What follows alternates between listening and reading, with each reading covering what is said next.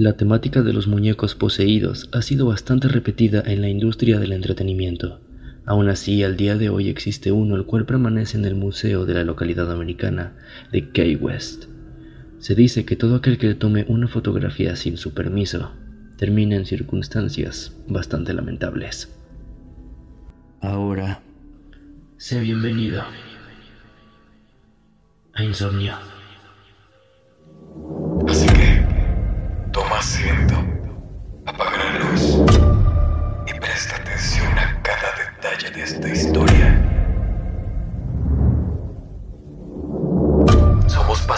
Pacientes de insomnio. Podcast.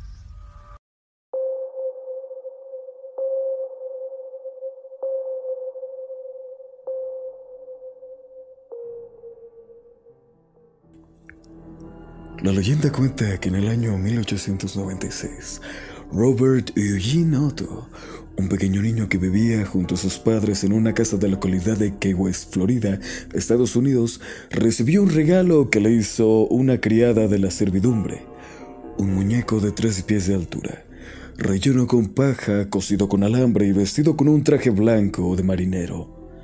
El niño, a quien sus padres llamaban simplemente Jean, bautizó de inmediato al muñeco con su propio nombre, Robert. Lo que el pequeño niño y sus padres no sabían era que el personal de la servidumbre, criados negros, traídos de las islas de las Bahamas, eran practicantes del vudú y la magia negra, cosa habitual en algunas comunidades caribeñas, y que el muñeco no era tan inocente como aparentaba, como sea que fuera. Desde el primer momento el niño se encariñó demasiado con el muñeco. Hablaba con él y procuraba no separarse de él en ningún momento. Pero los padres de Jean pensaban que Robert era una especie de amigo imaginario. Comenzaron a preocuparse cuando escucharon a su hijo hablando con alguien más, mientras se encontraba encerrado solo en su habitación, como si alguien más aparte de él se encontrara en su pieza. Al mismo tiempo, los vecinos afirmaban que cuando la familia Otto salía de la casa, veían al muñeco asomándose por las ventanas, como si el juguete hubiera comenzado a moverse por sí solo. En una ocasión, mientras el niño dormía, se escuchó un estruendo en su habitación. Cuando sus padres fueron a verlo, encontraron la mayoría de los muebles volcados y el muñeco tirado al pie de la cama. Cuando le preguntaron a su hijo por qué había hecho eso, éste le respondió llorando. No fui yo. Fue el muñeco. Sospechando que algo extraño pasaba con el muñeco, los padres del niño decidieron sacar el juguete de su habitación y dejarlo tirado en un rincón del ático de la casa. No quisieron deshacerse de él, pues su hijo se había encariñado demasiado con él. Con el paso del tiempo, Robert quedó arrumbado en ese lugar, cubriéndose de polvo. Años más tarde, y muertos los padres de Jenny, y este convertido en un pintor, recibió como herencia la casa donde había pasado su infancia. Así que decidió mudarse a su nuevo hogar en compañía de su esposa. Quería aprovechar el amplio espacio de su antigua vivienda para poder pintar sin problemas y sobre todo darle un adecuado uso al bello mirador de la casa, una bella torre de madera de tres pisos. No pasó mucho tiempo cuando Jenny descubrió en el ático a Robert, su olvidado compañero de juegos. De inmediato lo rescató del polvo y lo instaló en el mirador y a partir de ese momento, el estrecho vínculo que había quedado entre él y el muñeco volvió a hacerse presente, lo que provocó un clima extraño y omnioso en la casa. Sucesos sobrenaturales. A partir de ese momento se reanudaron los extraños incidentes protagonizados por el muñeco. La esposa de Jean afirmaba que la expresión del rostro del muñeco cambiaba a veces, como si de repente hubiera comenzado a tener emociones. Algunos vecinos por su parte comentaban que habían visto a Robert desplazarse por la casa y los niños de las escuelas cercanas evitaban pasar frente a la casa de los Otto, pues afirmaban que Robert se agazapaba detrás de las ventanas del mirador mientras los espiaba.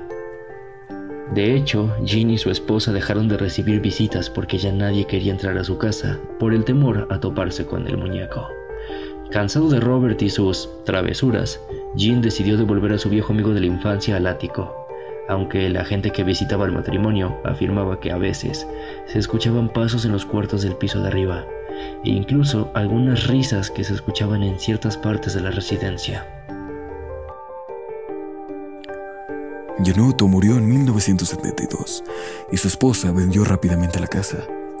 Robert quedó olvidado de nuevo en el ático, hasta que una nueva familia se instaló en la casa y Robert fue descubierto por la hija de aquella familia.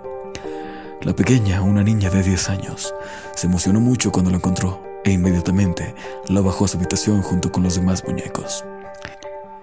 Sin embargo, al parecer la niña no pareció simpatizarle a Robert, que parecía extrañar a su antiguo dueño. La niña comenzó a gritar de terror por las noches, alegando a sus padres que el muñeco que había sido puesto sobre su cama junto a sus muñecas trataba de matarla.